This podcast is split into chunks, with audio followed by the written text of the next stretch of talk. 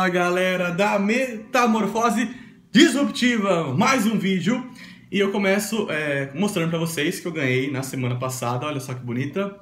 Vamos começar algo novo? Alguém sabe o que é isso?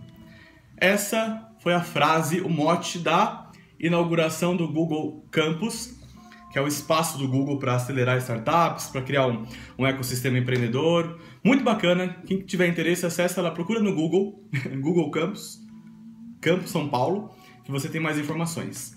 E daqui a alguns dias eu vou usá-la, assim como eu uso a camiseta preta. Hoje não estou, porque acabei de chegar do trabalho e está frio aqui em São Paulo, então não vou trocar de roupa agora.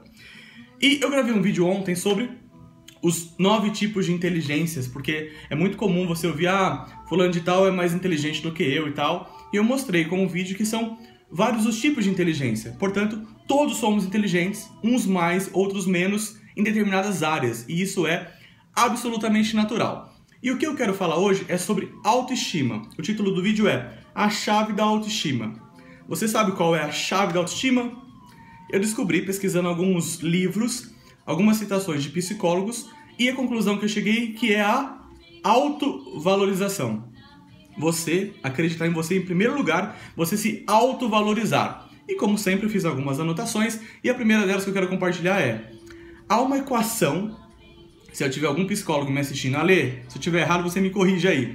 Que há uma equação comprovada na psicologia que é: quanto maior a sua percepção de valor, de alto valor, mais você se sente capaz e confiante.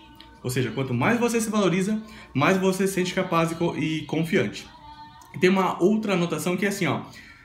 É muito comum, tá? É uma pergunta que a gente fala assim: ah, é, quem sou eu para ser brilhante? Quem sou eu para ser bonito? Quem sou eu para ser talentoso? Ou quem sou eu para ser fabuloso? Quando a pergunta deveria ser: quem é você para não ser? Por que não? Por qual motivo você não pode ser essas coisas? E aí está muito relacionado com aquilo que a gente pensa do que vão pensar da gente, concorda? E inclusive esse é um, é um vou, vou, falar sobre isso mais para frente porque eu estou estudando esse tema também. A nossa preocupação com a opinião dos outros. E aí, assim, ó, à medida que a gente deixa a nossa própria luz brilhar, inconscientemente damos aos outros a permissão para fazer o mesmo. Ou seja, quando somos liberados do nosso próprio temor, a nossa presença automaticamente libera os demais.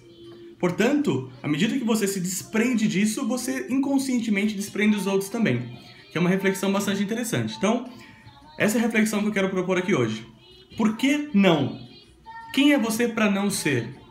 À medida é, dessa reflexão, você escolhe aquilo que você quer estudar, trabalhar, investir e vai em frente. Beleza? Até o próximo vídeo. Tchau!